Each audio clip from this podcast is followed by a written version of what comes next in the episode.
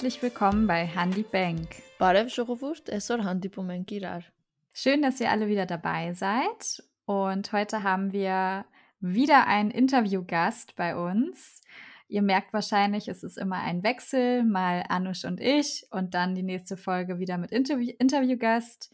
Und ich würde sagen, Anusch, vielleicht stellst du erstmal den Interviewgast vor, weil ihr zwei kanntet euch ja schon vorher. Genau, richtig. Also Hakup und ich kennen uns, wer hätte es gedacht, vom Jugendtreff, nämlich vom armenischen Jugendtreff. Da habe ich Hakup kennengelernt. Ähm, ich denke mal, dass wir immer mal wieder so aufeinander gestoßen sind und über Armenien generell geredet haben. Hakup hat immer wieder so ein bisschen erzählt von seiner Vergangenheit, aber immer relativ wenig. und ähm, ich habe immer schon gedacht, wie interessant ich das eigentlich finde, weil ich vorher, wie wir in der letzten Folge auch schon gesagt hatten, es war mir nie so bewusst, dass es auch ArmenierInnen gibt im Libanon. Und Jakob hat dann erzählt, dass er zum Beispiel in Syrien geboren ist und im Libanon auch aufgewachsen ist. Und das fand ich so spannend und wollte immer mehr wissen, aber wir hatten irgendwie nie so die Situation, wo wir mehr darüber geredet haben. Und als wir dann entschieden haben, eine Folge über die ArmenierInnen im Libanon zu machen, bist du mir direkt äh, irgendwie in den Kopf geschossen, weil ich mir so dachte, du bist so politisch aktiv und hast so viel zu erzählen mit deinen jungen Jahren schon. Deswegen, ähm, ja, kannst du dich sehr, sehr gerne einmal kurz selber vorstellen, wer du bist, was du machst. Ich glaube, das interessiert alle. Ja, erstmal hallo. Äh, ich freue mich hier zu sein. Ähm, ja, äh, ich bin in Syrien geboren, aber mit drei Jahren alt nach Libanon umgezogen und bin da aufgewachsen, bin da zur Schule gegangen und äh, bis 15 Jahre alt. Danach bin nach ähm, nach Deutschland umgezogen und jetzt seit 2015 lebe ich hier in Deutschland und ja, bin gerade Student, studiere Management und Economics in Bochum, bin 22 Jahre alt und ja, ich freue mich hier zu sein. Danke dir. Ja, danke. Ähm, ja, du hast ja jetzt schon ein bisschen was über dich erzählt. Was mich noch interessieren würde, welche Sprachen sprichst du eigentlich, Jakob? Ja, die Muttersprache ist natürlich Armenisch, aber Westarmenisch. Zweite Sprache ist Arabisch, äh, dritte ist Englisch. Aber das ist bei armenischen Libanesen ein bisschen unterschiedlich. Bei Schule zu anderer Schule, das wechselt sich. Bei äh, paar Schulen, die bieten Englisch als dritte Sprache, die anderen bieten Französisch als dritte Sprache. Und weil ich meistens bei die englische Schule gegangen bin, deswegen meine dritte Sprache Englisch, äh, ja, und vierte Deutsch, die ich in Deutschland gelernt habe. Wow, ja. Unglaublich. Davon kann man ja auch irgendwie träumen, dass man so viele Sprachen eigentlich schon sprechen kann. Ähm, genau. Das stimmt. Äh, ich denke mal, wir gehen schon direkt über in ähm, das Thema Infrastruktur. Und zwar hatten wir in der letzten Folge auch schon so ein bisschen in Ansätzen darüber gesprochen, was für eine Infrastruktur im Libanon vorhanden ist für die ArmenierInnen. Und vielleicht kannst du da ein bisschen, weil du auch schon gerade angefangen hast, davon zu sprechen, dass es so unterschiedliche Schulen gibt mit unterschiedlichen Fremdsprachangeboten. Kannst du vielleicht ein bisschen davon erzählen, ähm, wie viele armenische Schulen es eigentlich in Libanon gibt, wie die Schulen so aufgebaut sind und wie, ob es da vielleicht nur armenische LehrerInnen gibt oder vielleicht auch libanesische. Also wie, wie ist da so die Infrastruktur für die ArmenierInnen im Libanon? Ja, es gibt ungefähr elf Schulen.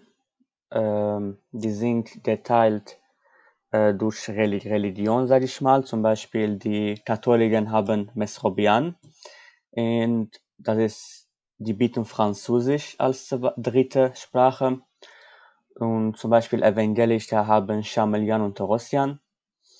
Äh, die bieten Englisch zweite Sprache. Ich habe meine Kindergarten in Mesrobian äh, gemacht und danach habe ich fünf Jahre in Chamelian gemacht. Deswegen habe ich von Französisch nach Englisch gewechselt.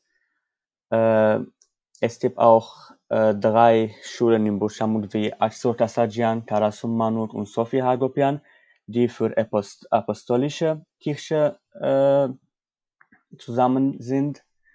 Und es gibt auch wie Jeriche Manudian, äh, Surprash, die sind auch apostolisch.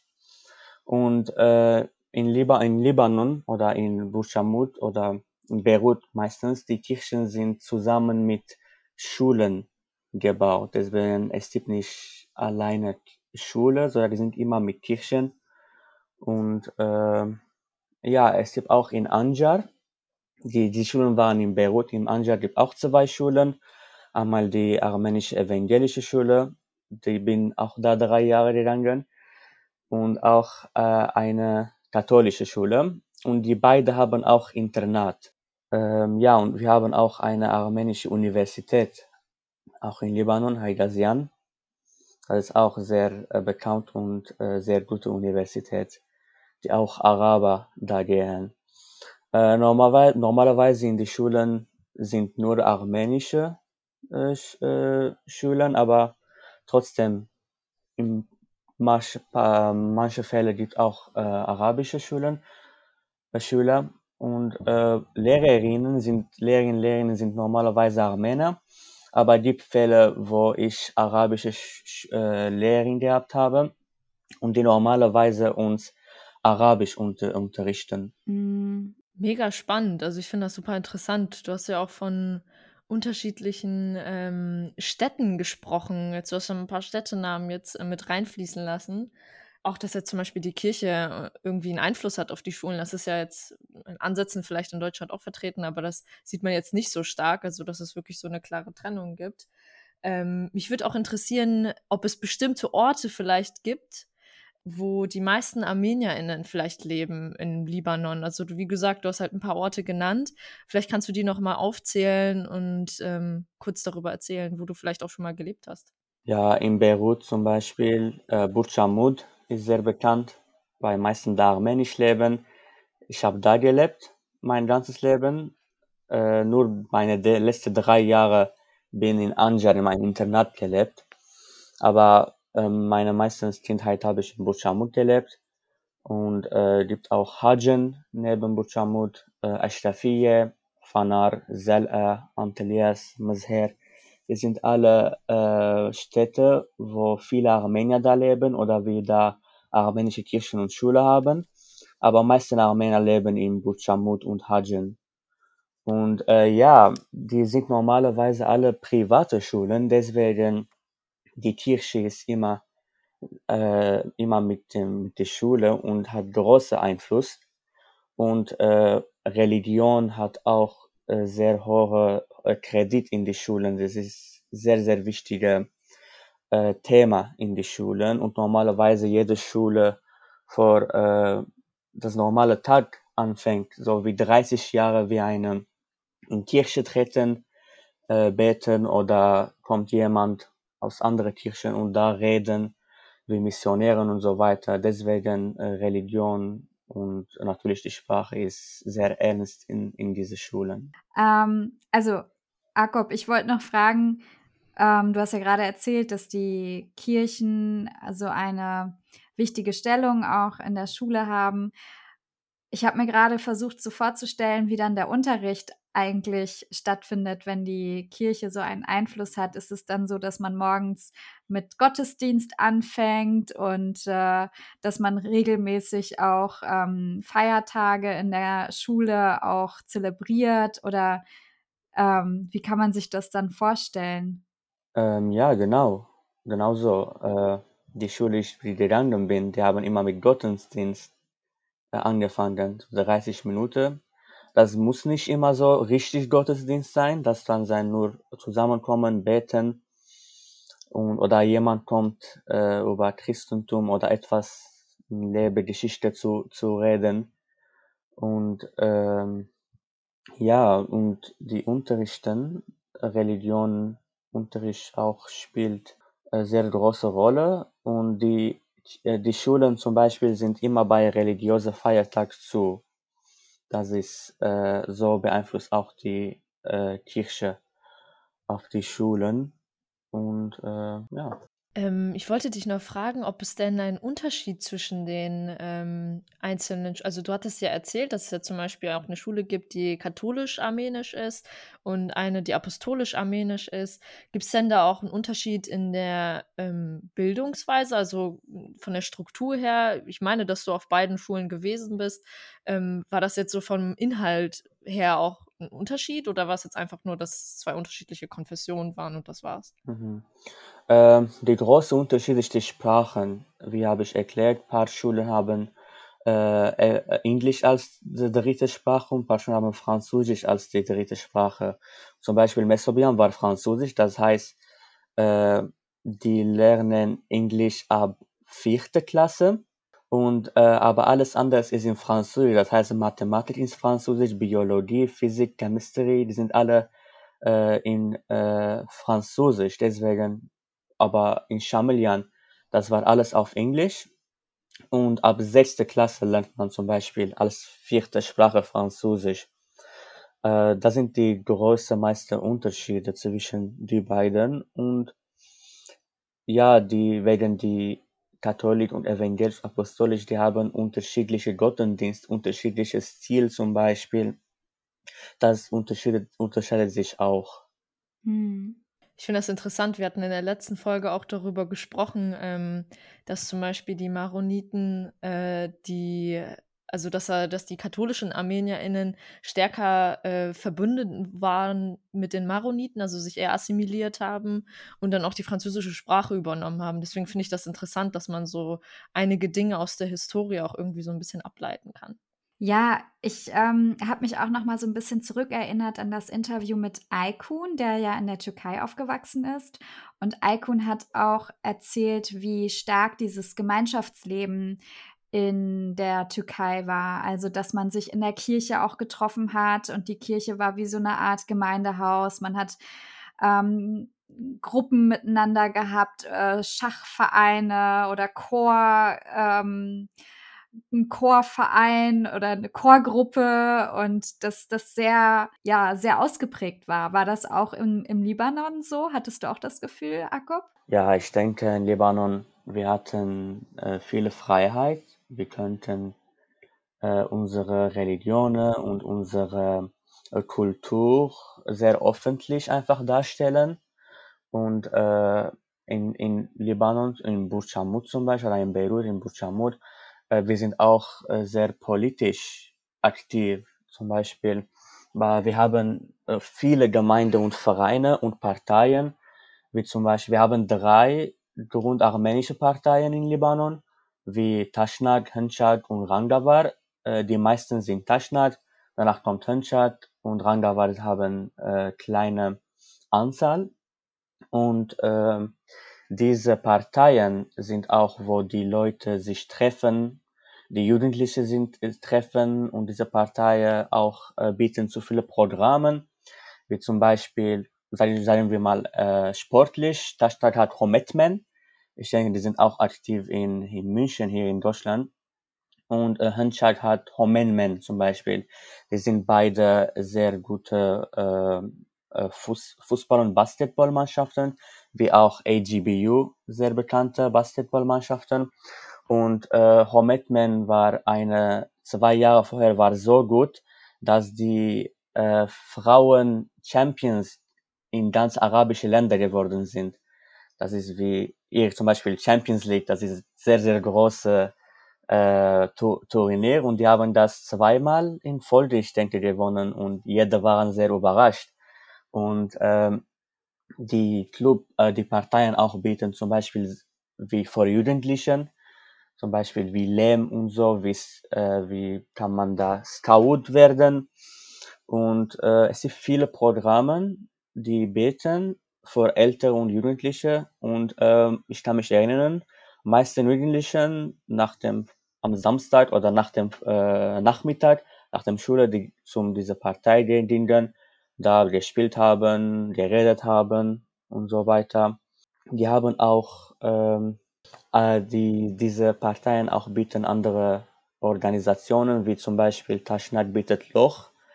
Äh, Loch heißt libanesische äh, Hilfeorganisation, äh, wo die zum Beispiel arme Leute, ältere Leute, kranke Leute da mit Essen und äh, kleine Betrag Geld so helfen und mit Medikamenten und auch Handshake auch hatten ihre äh, so ein Programm. Jeder hilft in äh, ihre äh, Gebiete, äh, ihre Leute da. Es gibt auch zum Beispiel wie Karagosian, ist auch armenische Hilfszentrum ist. Ja, also Jakob, du hast das ähm, Leben eigentlich schon ganz gut so beschrieben, welche Rolle die Parteien spielen, die Kirche und Vereine. Das hast du gerade, ja, finde ich, ganz gut zusammengefasst. Ich würde noch mal auf die Rolle der Religion und der Kirche noch mal zurückgehen. Und ähm, du hast ja schon erzählt, man ähm, hat auch an den Feier- und Gedenktagen in der Schule frei. Ähm, wie ist das denn insgesamt? Wie werden so Feier- und Gedenktage in Libanon zelebriert und wie fasst die libanesische Gesellschaft das auf? Bei religiösen Tagen äh, normalerweise Libanon ist auch verteilt erstmal. Die Christen leben normalerweise zusammen in einem Bereich, die äh, Sunnis leben unten in, in, in Süd und Shias oben zum Beispiel. Und dann bei äh, christlichen äh, Feiertagen sind meistens die Christen in der Mitte zu, zum Beispiel, die feiern das. Aber das heißt nicht, dass äh, in Süd und Nord die feiern auch. Und das ist auch Gegenteil normalerweise bei religiösen Tagen, weil meisten Schulen sind auch privat sind und hat ihre eigene religiöse äh, Religionen, deswegen jeder, feiert einen Unterschied. Und äh, in Beirut, wo die meisten Christen leben, und auch bei arabischen Christen, die feiern auch mit uns, aber ihr weißt, manchmal Armen Armenien haben unterschiedliche Datum. Äh, deswegen feiern wir zum Beispiel den anderen Tag als die anderen, aber trotzdem die beide respektieren zueinander diese Tagen. Und normalerweise Araber weißen das, weil wir zum Beispiel Weihnachten am äh, apostolisch am 6. feiern. Äh, und die sagen es auch von äh, Fernsehen zum Beispiel. Die machen manchmal Programm für uns von Fernsehen. Äh, deswegen die arabische Community sind auch sehr, äh, die ex äh, akzeptieren uns als eine von denen, äh, als ein als libanesische Volk. Und ähm, die sind auch sehr äh, unterstützend zu uns. Ja, also Jakob, ich bin so erstaunt, was äh, einfach an Vielfalt im Libanon herrscht, also an Zeitungen, die über armenische Themen schreiben. Und wenn ich das mit Deutschland vergleiche, kenne ich nur eine einzige ähm, Zeitung. Es ist aber keine Zeitung, es ist eher eine Zeitschrift ähm, von der Deutsch-Armenischen Gesellschaft, das ADK-Heft, wo armenische Themen drin zu finden sind, aber auch die Korrespondenz zwischen Deutschland und Armenien, kulturelles Leben, politische Themen. Also da sind ganz viele wichtige Inhalte drin. Und das ist das tatsächlich das Einzige, äh, was ich kenne hier in Deutschland, was alle drei Monate, glaube ich, hier erscheint. Und das kennen auch viel zu wenige. Das ist auch schon wieder interessant. Ähm, ich denke, man kann nicht Deutschland mit Libanon vergleichen, weil da Armenier seit 19, ab 1915 da leben, nach dem armenischen Genozid. Deswegen die Armenier da leben vor 100, vor 100 Jahren. Und vor 100 Jahren kann man äh, ihre Gemeinde einfach vergrößern. Und natürlich, Libanon ist ein kleines Land und wo da mehr als damals 200, 300.000 Armenier gelebt haben. Deswegen, die hatten da die Zahl, die hatten da äh, die Zusammenarbeit und äh, da haben die auch äh, 100 Jahre da äh, Zeit gehabt, das alles zu machen. In Deutschland, ich denke, die ganze, in Größe Deutschland, die 20 mal größer als Libanon ist, da nur 30, 50, vielleicht 80.000 Armenier leben. Und äh, deswegen, das ist ein bisschen schwer, da die gleiche Community zu bauen wie äh, Armenien. Aber trotzdem ist auch äh, in, in Deutschland, wir sind auch sehr, sehr schwach in solche Sachen. Wir sind politisch nicht aktiv. Wir haben keine Radiodenker und so keine Zeitung, keine Beeinfluss im Parlament. Deswegen, ich denke, die neue Generation, die Armenier, die da leben, müssen sich äh, bilden und arbeiten, so äh, die Armenier in Libanon stärker zu machen und vielleicht eine größere und stärkere Community zu bilden. Korrigiere mich, wenn ich da falsch liege, Jakob. Also ich würde dir zum einen auf jeden Fall zustimmen, dass das natürlich, ähm, natürlich was damit zu tun hat, wie lange die ArmenierInnen im Libanon eigentlich schon leben. Aber zum anderen glaube ich irgendwie, dass das in Deutschland auch was damit zu tun hat, dass wir so verteilt sind. Also du hast ja gerade erzählt, es gibt so eine klare Struktur, so eine Infrastruktur, wo die ArmenierInnen an einem Ort oder an einigen Städten leben, die halt sehr stark von ArmenierInnen auch bewohnt werden im Libanon. Und hier in Deutschland ist das ja durch, allein durch das System, ähm, also auch schon alleine durch das Flüchtlingssystem, ne? dass die Leute zum Beispiel, die Flüchtlinge aufgeteilt werden auf die Gemeinden, auf die Städte, auf die Regionen. Ähm, ich glaube, dass das auch so ein bisschen dazu beigetragen hat, dass diese Verteilung einfach viel stärker vorhanden ist. Es gibt zwar einige Orte, wo die ArmenierInnen stärker vertreten sind als andere. Zum Beispiel Berlin ist halt schon, würde ich sagen, so eine Stadt, wo ziemlich viele ArmenierInnen leben. Köln aber noch mehr.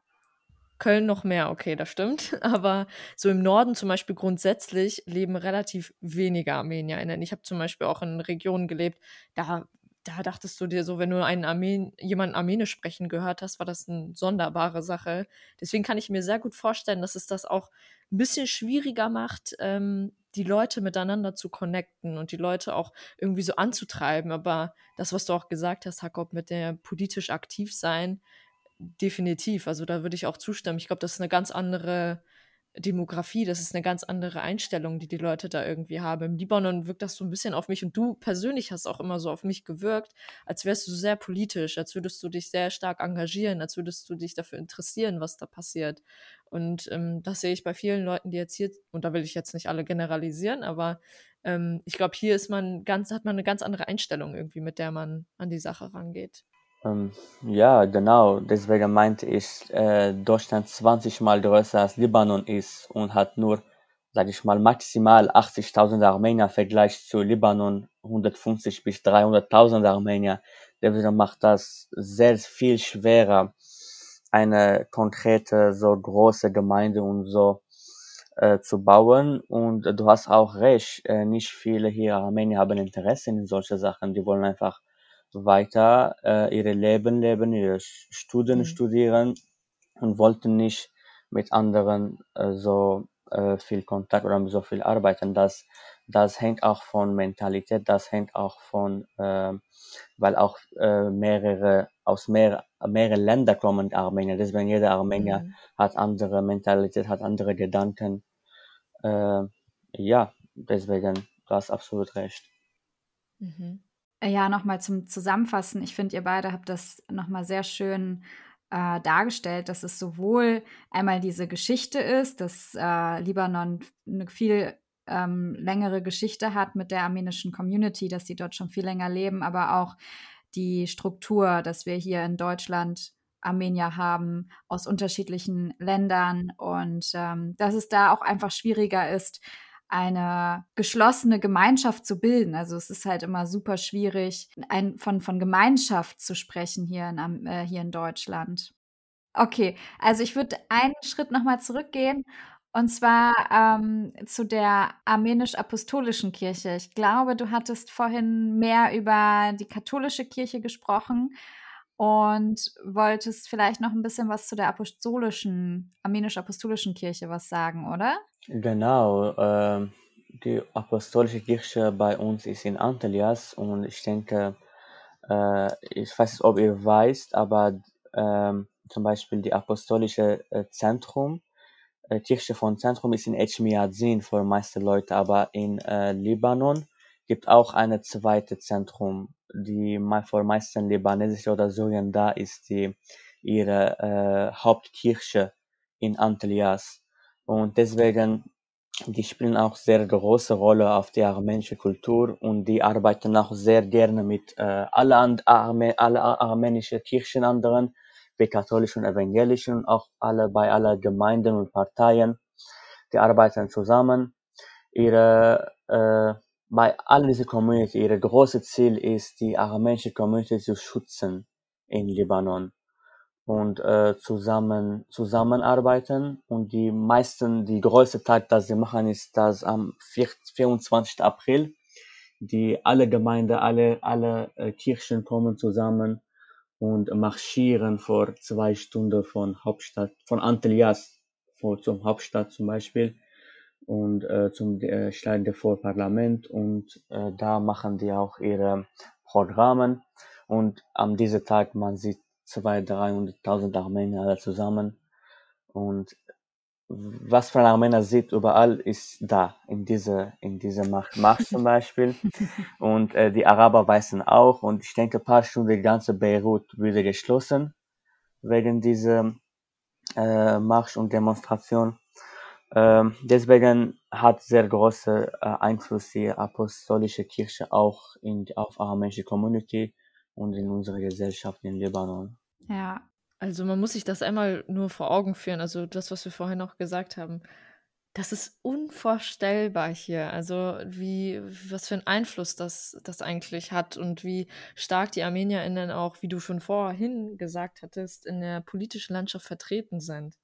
Äh, das hilft auch, äh, dass die, die libanesische Regierung ist nicht, hat nicht so ihre Regierung. Die Parteien sind in Macht in Libanon.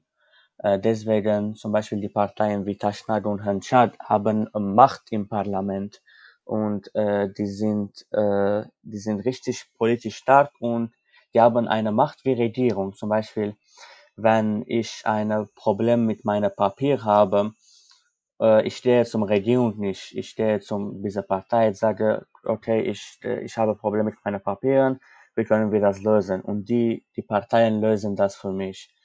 Und äh, deswegen ist es ganz anderes strukturiert in, in, in Libanon als in andere Länder. Genau das würde ich nämlich gerne noch mal näher von dir wissen, nämlich wie dieses Regierungssystem eigentlich aufgebaut ist, weil du meintest, die Parteien haben einen ziemlich äh, großen Einfluss in der Regierung. Ähm, wie sieht das da aus? Also über den Libanon weiß man ja auch grundsätzlich relativ wenig. Ähm, wie ist das Regierungssystem aufgebaut? Warum haben die Parteien so viel Macht? Äh, ja, wie habe ich gesagt, die Partei sind die Regierung. Ich kann einfach so, so erfassen. Äh, ich denke, nach dem Krieg, die Franzosen das hat so gebaut. Aber weil äh, jede Partei hat so viel Macht, weil ich denke, jede Partei hat auch ihre eigenen Waffen. Und äh, wegen des Krieg, jeder sollte ihr, äh, ihr selbst verteidigen, ihre eigene Partei verteidigen. Deswegen bis heute sind sie so gebaut. Und ähm, bei Armenischen äh, in diesem Parlament gerade hat leider Hınçak äh, keinen Stuhl mehr, aber Taschnak hat immer noch zwei. Und es gibt auch vier andere Armenier, die nicht äh, armenische äh, Parteien äh, im Parlament darstellen, wie zum Beispiel eine Armenier aus äh, Aun, das ist auch eine christliche äh, Partei, ist jetzt Präsident jetzt so äh, vorstellt. Eine ist von äh, UET, das ist auch eine andere christliche äh, Partei und eine von Hariri, das ist äh, eine Sunni-Partei und der, der ist der Prime Minister.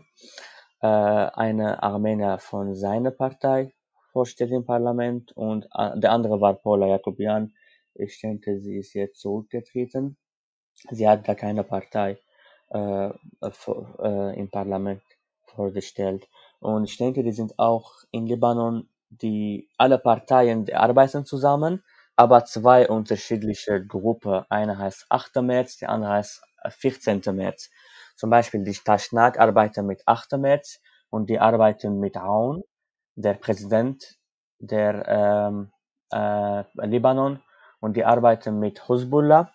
Zum Beispiel äh, Hezbollah äh, ist auch äh, die stärkste äh, in Libanon von Waffenseite. Die haben so viele Waffen zum Beispiel, sind die stärksten. Und die auch arbeiten mit Iran, mit Syrien und mit Russland, haben diese, diese einfach, diese Linie zwischen denen. Aber zum Beispiel ähm, bei 14. März, da Hınçak arbeiten mit äh, Kataib und Uwet, die sind auch christliche äh, Parteien, die arbeiten mit Sunni, die sind äh, der, der Prime Minister und die arbeiten mit Saudi-Arabien und so einen Link nach USA. So ist das verteilt. Und wenn wir zum religiösen Seite kommen, die Franzosen äh, unterstützen äh, die Christen meistens, Maronis und auch Armenier und auch hat gute Beziehung mit Sunnas. Aber gleichzeitig mhm. Tur Türkei hat auch eine gute Beziehung mit Sunnis und bei die Türkei natürlich versucht immer Leben schwerer für Armenier in Libanon zu machen.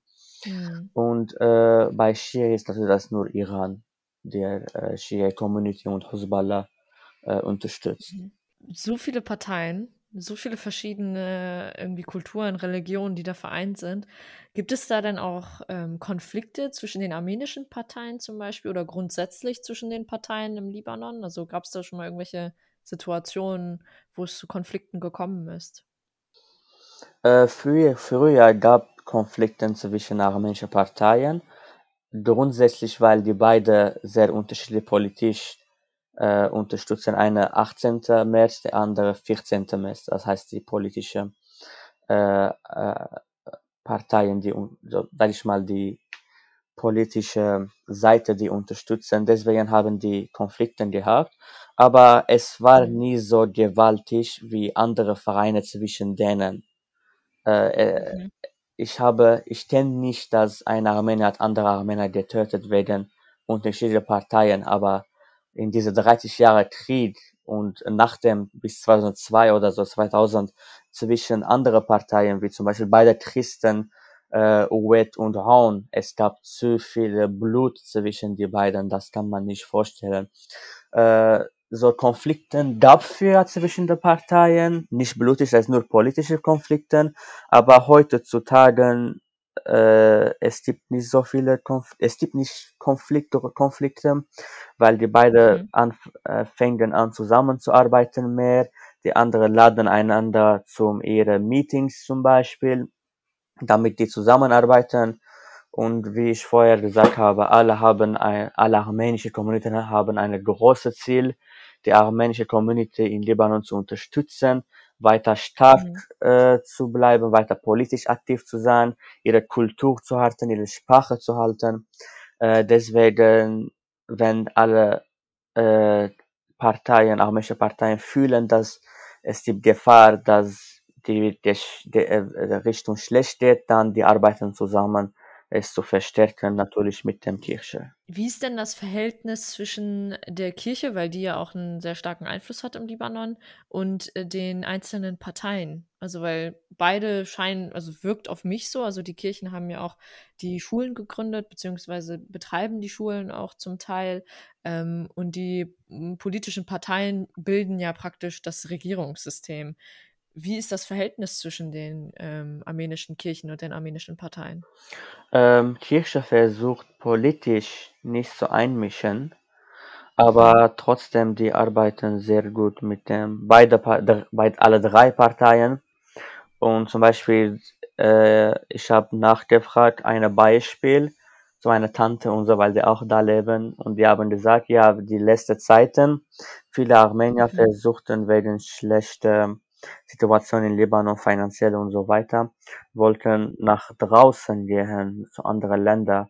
Und zum Beispiel die, die Parteien, Tashnal, Hanchad und äh, die Kirche haben versucht, äh, alles zu machen, dass diese Leute trotzdem in Libanon bleiben, weil die haben Angst, mhm. wenn die Jugendlichen und die Leute Libanon verlassen, dann äh, die Community wird schwacher. Das ist so ein Beispiel, warum versuchen die alle zusammen arbeiten, damit die Armenier versuchen, in Libanon zu lassen und nicht irgendwie zu anderen äh, Ländern zu gehen. Aber trotzdem, viele sind gegangen und auch viele sind geblieben.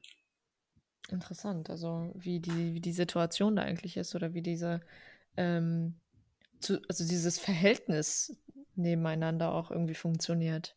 Ähm, du hast schon eben beschrieben, Jakob, dass viele auch gegangen sind aus dem Libanon.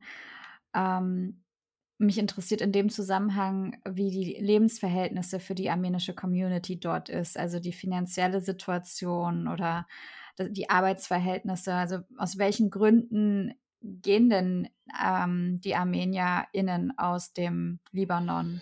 Nach dem äh, während des äh, libanesischen Bürgerkrieg sind erste große äh, Flüchtlinge armenische Flüchtlinge von Armenien verlassen haben.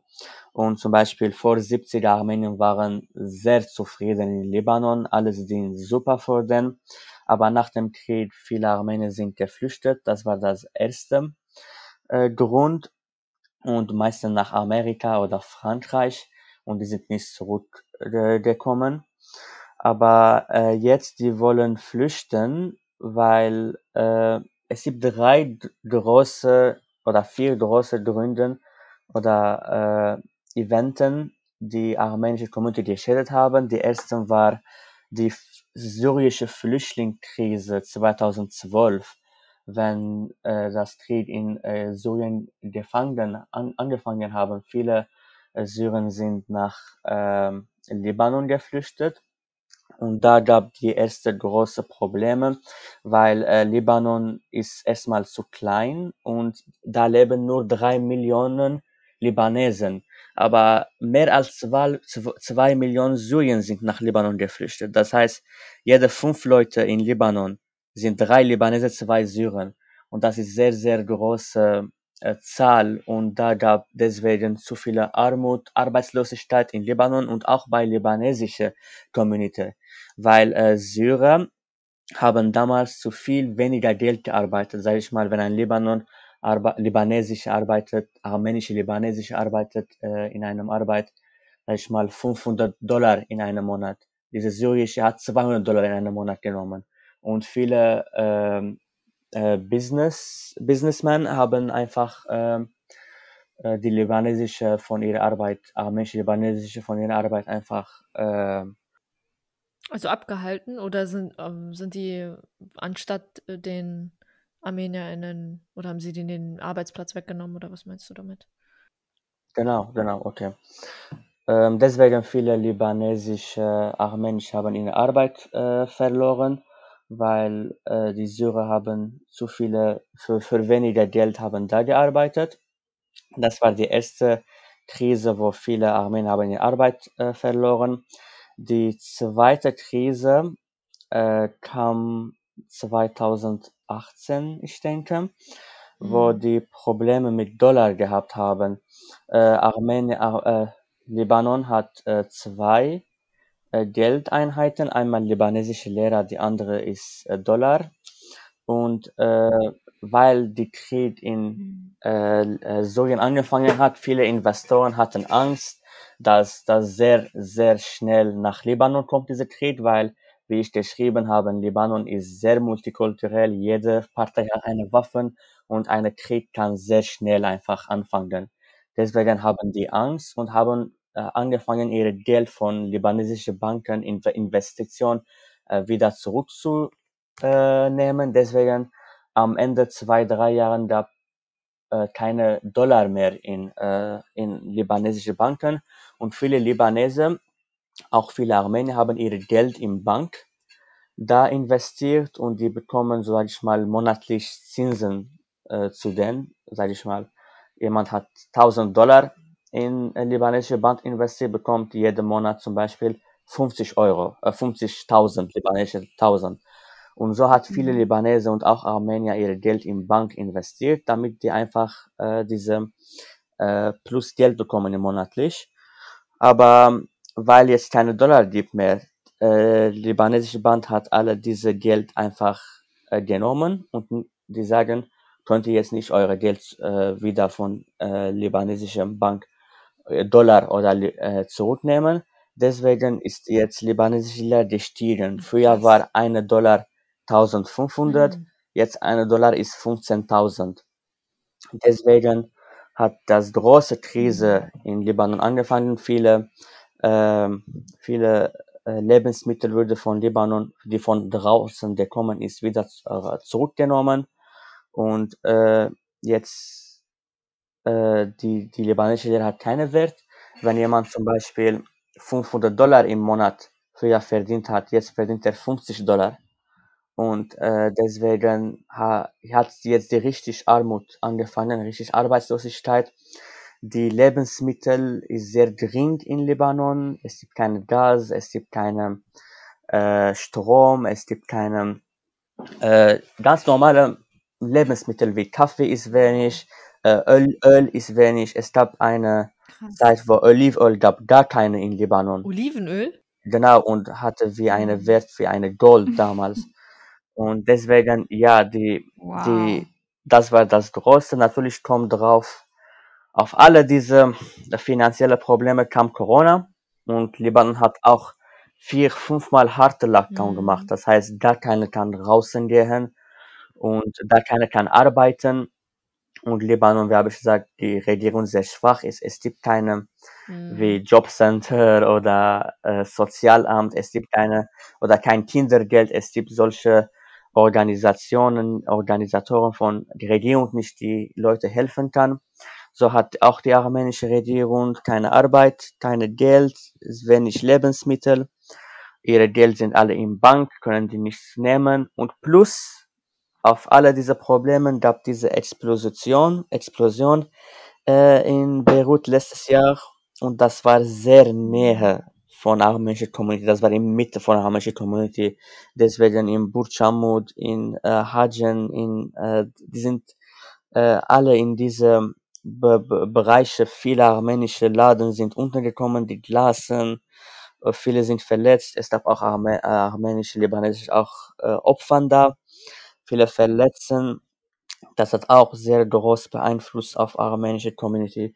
So, diese alle Punkte, diese alle große Eventen hat armenische Community sehr schwach gemacht, sehr ar Armut gemacht. Mehr als 60 Prozent von Armenien jetzt leben in Armut. Früher war das, ich denke, 2012, die erste große Problem war das nur 30 Prozent und sage ich mal 2000 äh, war das nur vielleicht äh, 5 oder 10 Prozent. So hat man deswegen die Armut in der armenischen Community sehr, sehr gestiegen, die da natürlich die Parteien und die Kirchen versucht, ihre meistens zu machen, die Community zu helfen, Mhm. äh, wie von Essen und Geld, zum Beispiel für viele Armutleute. Viele sind gekommen, viele haben nicht gekommen. Und äh, ja, äh, viele Armenier deswegen wollten draußen gehen, weil die keine Zukunft mehr in Libanon sehen. Und äh, deswegen die Konflikt in Libanon ist sehr groß. Äh, wenn ich einfach meine Leute fragen, okay, was meine, ich habe meine, ich habe mehrere meiner Freunde gefragt, was, was wollt ihr in Zukunft machen, weil viele Mhm. haben ihre Arbeit und Job verloren und die meinten, ja, wir denken nicht, was machen wir nächste Woche, wir denken, was machen wir morgen, weil die leben Tag zu Tag, die leben einfach ihre Essen und ihre, äh, Mhm. ihre Essen und Trinken zu besorgen und oder Medikamenten für ältere Leute. Mhm. Ja, deswegen die Situation ist sehr, sehr äh, schlecht jetzt ins Libanon und äh, deswegen viel, möchten viele flüchten. Also ich finde, äh, das, was du gerade gesagt hast, ist ja, kann man so, glaube ich, anpinnen als Zitat irgendwo reinschreiben. Ne? Also wie stark eigentlich der Unterschied ist ähm, von den Situationen, was man ja hier in Deutschland gar nicht mal richtig alles bemerkt. Ähm, in dem Zuge, wenn, wenn du möchtest, ähm, würde mich eigentlich auch interessieren, wie denn deine Geschichte so aussah. Also ähm, wieso du denn zum Beispiel, also wo du zum Beispiel geboren bist und wieso du dann ähm, im Libanon gelebt hast und warum du dann vom Libanon weggegangen bist. Also das würde mich jetzt einfach nur so grundsätzlich interessieren. Ähm, ja, eigentlich, wir haben für ein Sojen gelebt, aber nach meinem Vater gestorben ist, im 99, so, äh, wie habe ich gesagt, in Syrien ist gleich wie Libanon, es gibt keine Sozialhilfe, es gibt kein Kindergeld, deswegen meine Mutter sollte arbeiten. Und äh, ich war äh, sieben Monate alt.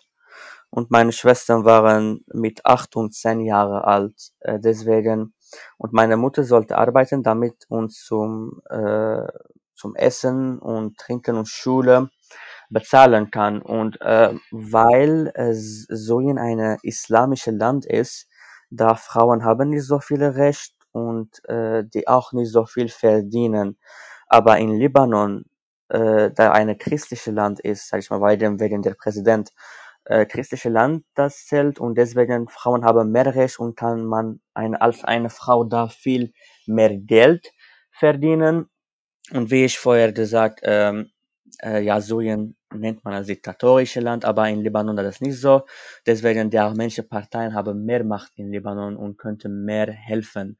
Deswegen meine Mutter hat entschieden, dass es besser für uns nach Libanon zu gehen, damit sie da arbeiten darf. Und so bin ich mit drei Jahren alt nach Libanon mit meinen Schwestern umgezogen. meine Mutter. Und so haben wir weitergelebt. Aber weil ähm, es gibt auch immer Konflikte zwischen Syrien und Libanon. Die Syrer in Libanon bekommen keine libanesische Passport. Das heißt, ich jedes sechs, Jahr, sechs Monate musste ich zum Grenzen gehen und meine Aufenthaltstitel, sage ich mal, für ein Jahr verlängern. Deswegen musste ich mindestens jedes Jahr einmal zum Grenzen fahren und meine Aufenthaltstitel verlängern. Äh, deswegen es gab viele Schwierigkeiten für Syrien in Libanon damals gelebt haben. Ähm, aber trotzdem, wir haben viele Hilfe von der Partei, äh, weil wir in Butchamut gelebt haben, von Taschnat viele Hilfe bekommen. Äh, die haben unser Papier geholfen, auch äh, mit Schulen zum Beispiel ein kleiner Betrag geholfen.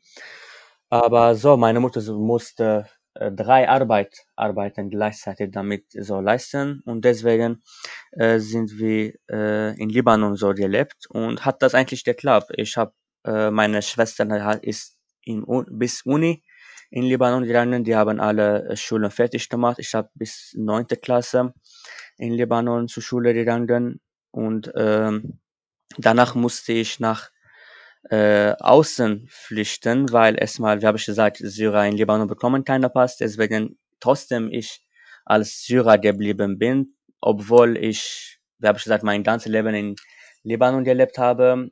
Die Liban libanesische Bildung bin ich gekommen. Ich kann die libanesische Nationalhymne, aber ich kenne die syrische Nationalhymne nicht. So waren die Unterschiede, mhm. aber trotzdem, ich, die würden mich nicht als Libanese gezählt. Und ähm, hm. Es gab eine Zeit, wegen die nach 2012, da haben versucht, alle Syrer zurück nach äh, Syrien zu senden, libanesische, libanesische Regierung. Und äh, ich war einer von denen. Äh, ist, äh, von libanesischer Regierung ist egal, ob ich 13 Jahre oder 15 Jahre oder 20 Jahre in Libanon gelebt habe. Und es gab eine Zeit, wo die wollten uns zurück nach Syrien senden und zurück nach Aleppo. Und das war der Zeit, wo ISIS, ISIS war in Aleppo, deswegen das war für uns gar keine Wahl. Deswegen haben wir entschieden, am besten, wenn wir auch draußen flüchten. Und weil wir nur syrische Pass haben, das ist einfacher für uns. Und so bin ich 2014 Libanon verlassen und 2015 bin ich nach äh, äh, äh, Deutschland gekommen. Wow, super krasse Geschichte. Ich finde das immer so spannend, diese unterschiedlichen Geschichten zu hören von ArmenierInnen, die einfach in unterschiedlichen Ländern aufgewachsen sind und alle auch mit verschiedenen Hintergründen die Länder verlassen haben. Und es, ich kann mir vorstellen, Jakob, dass das für dich nicht einfach war, in, im Libanon zu leben und dann auch nochmal mit dem Hintergrund syrisch zu sein. Ich, ich frage mich gerade, hat das noch eine Rolle in der armenischen Community eigentlich gespielt, dass du diesen syrischen Hintergrund hattest oder hast? Ähm, bei Armenier kann man nicht merken, weil ich habe, ich bin in Libanon gewachsen, deswegen viele von meinen Freunden wussten nicht, dass ich Syrer bin. Mhm. Aber bei Arabischen auch nicht, weil meine äh, Akzent ist libanesischer Akzent und nicht syrischer Akzent. Deswegen niemand hat äh, geraten, dass ich Syrer bin. Und äh, weil ich äh, mit 15 Jahren alt habe ich Libanon verlassen. Das habe ich, das war, das weiß, das heißt, ich war ein Kind in Libanon. Deswegen niemand kommt und fragt, hey, woher mhm. kommst du? Zeig mir deine Papiere, so zum Beispiel. Aber meine Mutter und meine Schwestern haben viel geleidet, weil die sollten immer höhere Steuer bezahlen. Die haben keine äh, Rabatt bekommen, weil Libanesische bekommen meistens Rabatt bei Schulen. Wir haben keine Rabatt bekommen und die mussten immer Papier, zu viele Papiere bei, bei libanesischer Regierung bringen. Und das war zu viele Arbeit, zu viel Geld.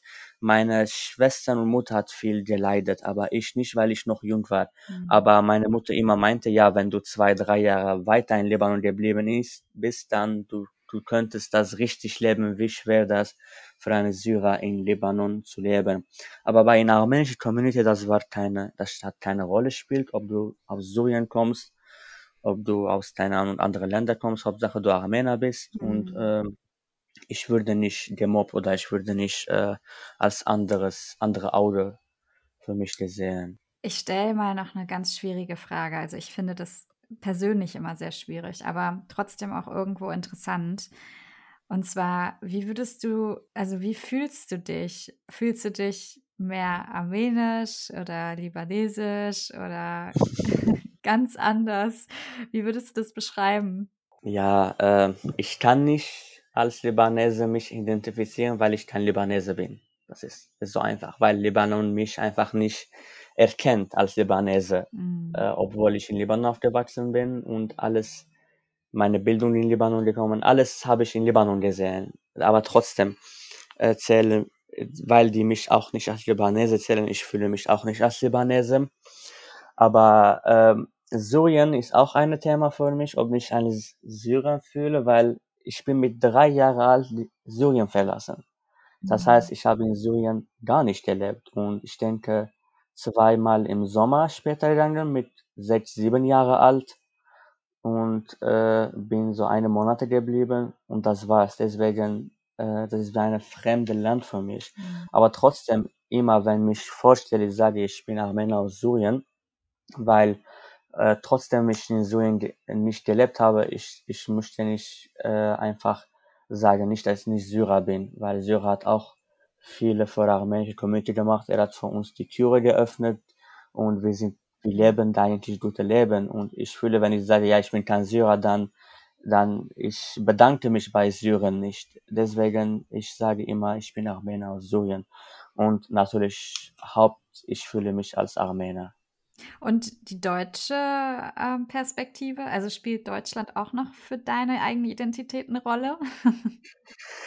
Ja, äh, ich bin ja nur sechs Jahre, ich bin ja nur sechs Jahre in Deutschland. Ähm, trotzdem, ich, ich bin stolz, dass ich jetzt in Deutschland lebe und ich bin auch dankbar für Deutschland, dass es uns als Flüchtling genommen hat. Und ähm, ja, bei Politik, ich versuche immer bei Deutschland zu unterstützen. Natürlich, wenn nur, ich unterstütze nicht, wenn die gegen die Armenier. Der bei Armenier ist bei uns Nummer eins. Das, das kann man nicht schieben. Aber zweite Platz, ja, Deutschland kann ich auch, äh, ich unterstütze immer. Ich bin auch großer Fan von Deutschland Nationalmannschaft. Das war, das war die so von Libanon. hatte ich immer Trikot und ich kann mich erinnern, 2008 oder 2006, die, die verloren haben. Ich habe auch geweint damals, weil Deutschland verloren hat. Und ähm, ja, und ich bin immer noch so Deutschland Nationalfan. Ich habe ich hab auch ein Ticket für Euro 2020. Das würde jetzt in diese, diese Sommer äh, für Fußball äh, für Deutschland gegen die spielen gegen Frankreich, Portugal. Ich habe auch Ticket, da in München zu gehen und das Spiel live zu gucken und einen Traum von mich zu realisieren. Ähm, ja, ich fühle mich als Heimat bis jetzt, weil ich trotzdem hier keine, sag ich mal, keine Pass habe und nur sechs Jahre hier lebe und bin auch äh, mit ab 16 gekommen. Vielleicht, wenn ich als Kind hier gekommen, dann habe ich anderes gefühlt.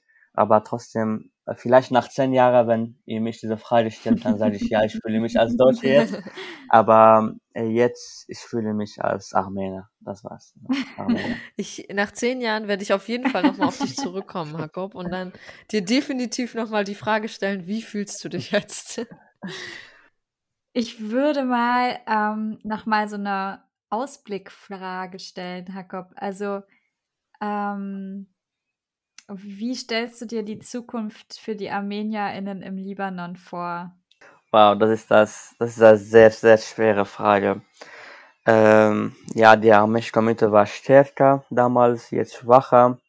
Ich habe das auch meine Tanten gefragt. Ich wollte ein paar, paar, Infos, die leben immer noch in Libanon. Und ähm, sie meinte, die Jugendlichen haben keine Zukunft in Libanon, Hm. wenn das so weitergeht. Zum Beispiel meine Cousine. Ich habe zwei Cousine. Eine hat in studiert und danach Master gemacht und hat sehr gute Arbeit gehabt. Eine Firma, libanesische Firma gearbeitet. Er arbeitet bis jetzt, aber die Firma ist ein äh, Risiko, dass sie nach sechs Mhm. Monaten so weitergeht. Dann die werden einfach äh, nicht mehr leisten, diese Firma weiterzumachen. Die werden einfach äh, sich absolut bankrott gehen.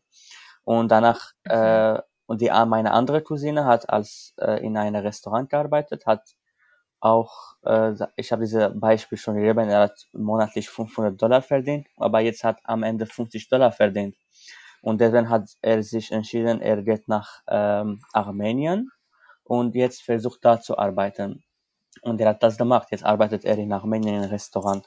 Aber meine andere Cousine, wo seine Master in Libanon gemacht hat und äh, nach einem Jahr, sie hat, er hat keine Arbeit mehr.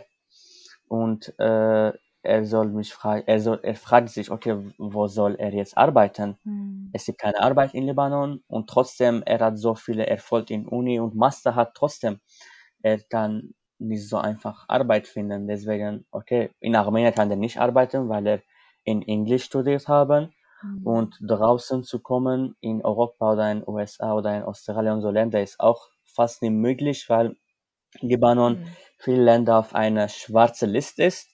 Die bekommen keine Visum. Mhm. Und wie habe ich gesagt, die Banken haben ihre Geld genommen. Die haben auch diese Möglichkeit, nicht einfach zu reisen mit ihrem eigenen Geld, weil das Bank, Bank hat das Geld genommen. Hm. Deswegen ist es auch nicht so einfach, einfach rauszukommen. Und ähm, meine Tante sieht keine Zukunft für libanesische Jugendliche in Libanon. Und ich habe, äh, gestern habe ich auch einen Freund von mir geredet, der eine Mitglied von Handschlag-Partei ist. Und er meinte, ja, niemand weiß das, das ist eine sehr schwere Frage.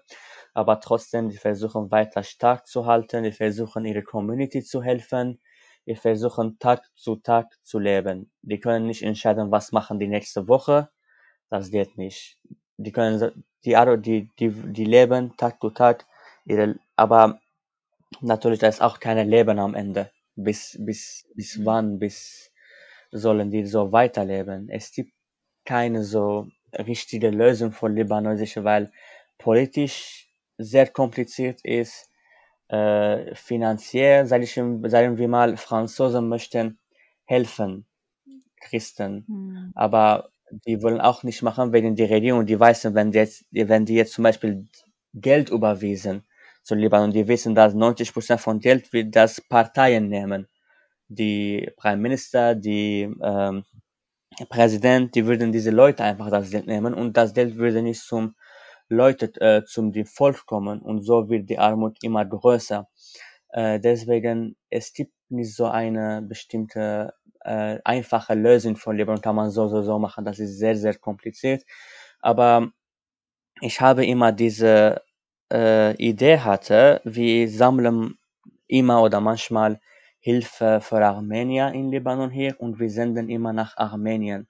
Das war so in letzten 50 oder 60 Jahren und ich habe einfach mehreres Mal vorgeschlagen, warum, wenn wir Geld nicht sammeln, dann verteilen wir das zum zwei Gruppen, einmal nach Armenien und andere zum Mhm. Spürkahai, die in Armenien, die in Libanon und auch in Syrien leben, Hm. weil ähm, ich habe das immer so weitergesagt, wir senden immer Geld nach äh, äh, Armenien, aber das verändert sich nicht. Die Leute einfach da auch arbeitslos sind, da auch keine Arbeit gibt, aber äh, das Geld da zu schicken ist nicht das Lösung, weil da muss man einfach eine Ar Arbeit, zum Beispiel eine von Lösungen, da eine Arbeit zu öffnen in, in äh, Armenien, andere Wege zu helfen. Hm. Äh, deswegen, aber in Libanon und Syrien, das war nicht so vor zehn Jahren oder vor das Krieg in Libanon. Syrien, äh, die Armenische in äh, Syrien und Libanon waren sehr zufrieden. Die haben ein reiches Leben gehabt. Jeder hat eine Wohnung, zwei Wohnungen, drei, vier Mhm. ähm, äh, Autos. Die hatten ihre Geschäfte und die haben, die waren auch äh, ihre wie heißt das, äh, ihre Privatarbeiten gehabt und die haben auch trotz selber äh, äh, äh, äh, Armenien da damals geholfen. Hm. Aber jetzt äh, wegen dieser von draußen, wegen dieser Probleme mit äh, äh, Politik und so, letzte zehn Jahre würde das schlimm geworden. Und ich denke, mit kleiner Unterstützung von draußen, die werden äh, unserer Community auch sehr helfen. Und äh, das ist auch wichtig, dass wir auch äh, Projekten in Libanon vielleicht oder in Syrien äh, anfangen können und nicht einfach das Geld nach Libanon senden, weil wir wissen nicht, wer das Geld nimmt. Deswegen, es wäre Mhm. eine gute Idee, wenn äh, wir ein Programm zur Hilfe in Libanon und Syrien bei Spürkahai angefangen haben. Ja, das war eine Idee. Also Zum, zum einen wollte ich nur noch mal kurz erklären, Spjurka Hai bedeutet einfach nur, das sind die ArmenierInnen, die außerhalb von Armenien leben. Also für alle Leute, die Armenisch jetzt nicht können. Und zum anderen, zu dem, was du gesagt hast, äh, Jakob, äh, ist mir eine Sache eingefallen. Und zwar hatten wir mal eine, einen Vortrag oder sowas, äh, wo dann eine Frau mir die Frage gestellt hatte, warum, oder es war wie, nicht mal eine Frage, sondern es war wie so ein bisschen wie so ein Schuldgeständnis. Ja, wieso, wenn die Leute doch aus dem Land auswandern, wie können sie dann erwarten, dass sich das Land wieder erholt? Und das, was du gerade beschrieben hast, ist so ein bisschen diese Antwort darauf eigentlich, ähm, dass es manchmal nicht so einfach ist zu sagen, okay, wir bleiben jetzt einfach hier, weil es auch viel mit Existenzproblemen zu tun hat. Also ähm, man sieht das immer wieder in den Familien, man sieht es immer wieder in Dokumentationen, wie stark ist eigentlich auch, wie du gesagt hast, es geht gar nicht darum, was ist jetzt irgendwie in zwei, drei Jahren oder was mache ich denn jetzt irgendwie nächsten Monat oder so. So, es geht wirklich wie so ein Tag für Tag. Also wie kann ich meinen Lebensunterhalt sichern, so dass ich überhaupt was zu essen habe und meine Familie irgendwie weiterbringen kann.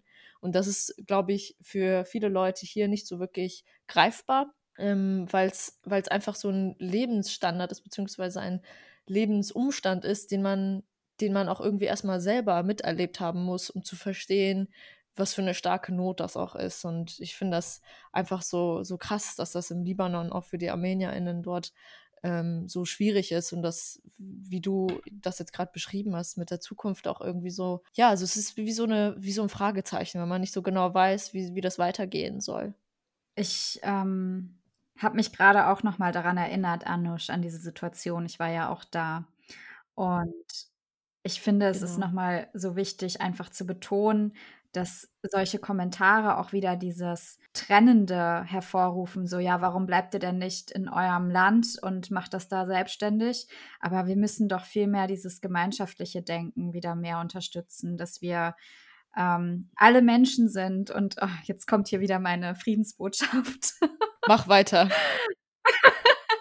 dass wir alle Menschen sind und dass wir uns alle unterstützen und dass es keine Rolle spielt, von wo wir kommen, solange Menschen einfach leiden, unterdrückt werden und Perspektivlosigkeiten haben, ist es doch wichtig, dass wir uns unterstützen und uns gegenseitig aufnehmen und stärken.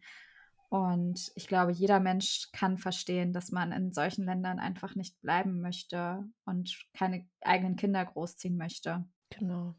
Also das würde ich jetzt mal wieder sagen, das Wort zum Sonntag, wie wir das letztens auch schon mal gemacht haben.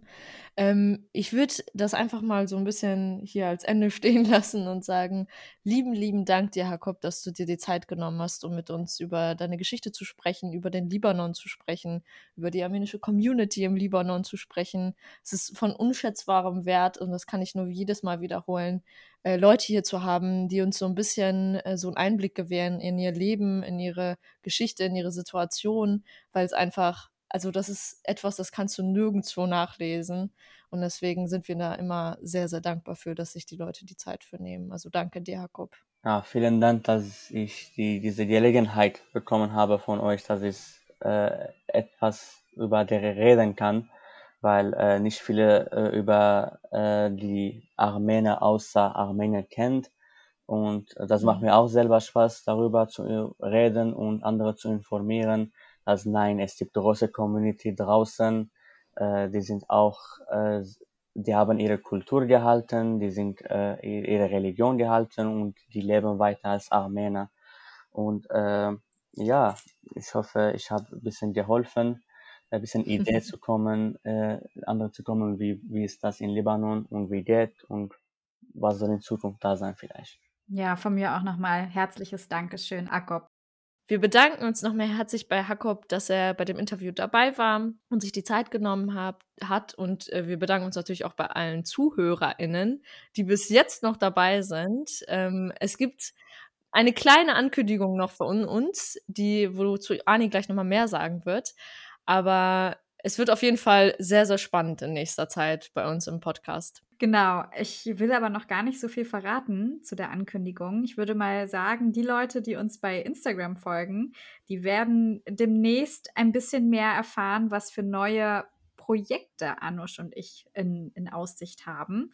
Anush und ich sind ja immer fleißig äh, dabei, uns Gedanken darüber zu machen, wie wir unseren Podcast noch gestalten wollen. Und dementsprechend erwartet euch bald ein neues Format. Und ähm, ja, wir sind gespannt, was ihr davon haltet oder halten werdet. Ein kleiner Zusatz dazu. Und zwar haben wir ein, eine kleine Sache gestartet für all diejenigen von euch, die zufälligerweise kein Instagram haben, aber trotzdem vielleicht ein bisschen verfolgen wollen, was es für Neuigkeiten bei uns gibt vom Podcast aus, ähm, wann der, die neue Folge rauskommt. Das machen wir alles irgendwie online auf Instagram. Dann haben wir uns natürlich auch irgendwo damit beschäftigt, dass es auch Menschen gibt, die nicht so in dieser Social-Media-Welt drin sind. Äh, dafür haben wir einen Newsletter, den wir jetzt bald starten möchten. Und wenn ihr Interesse daran habt, an diesem, in diesem Verteiler zu sein von dem Newsletter, dann geht sehr, sehr gerne auf entweder auf unsere Homepage und ähm, klickt einfach auf Kontakt und schreibt uns eine E-Mail, dass ihr dabei sein wollt, oder ihr schreibt direkt eine E-Mail an info@handybank.de und sagt kurz Bescheid, dass ihr gerne Teil sein wollt von diesem Verteiler. Und wir werden euch mit hinzufügen, so kriegt ihr auch wirklich alles mit, was es an Neuigkeiten gibt. Und ich habe jetzt auch noch mal einen Aspekt, den ich noch dazu sagen möchte. Es lohnt sich, demnächst öfter mal auf unsere Homepage zu schauen, weil Anush und ich nämlich jetzt auch vorhaben, öfter mal Artikel zu veröffentlichen. Also es werden auch bald einige Texte bei uns zu lesen sein, die wir schreiben und unsere Gedanken mit euch darüber teilen möchten. Alles klar. Dann sehen wir uns bald wieder bei Handy Bank. Min chef Nori Handy Bank, Idar. Bis dann. Ciao. Tschüss.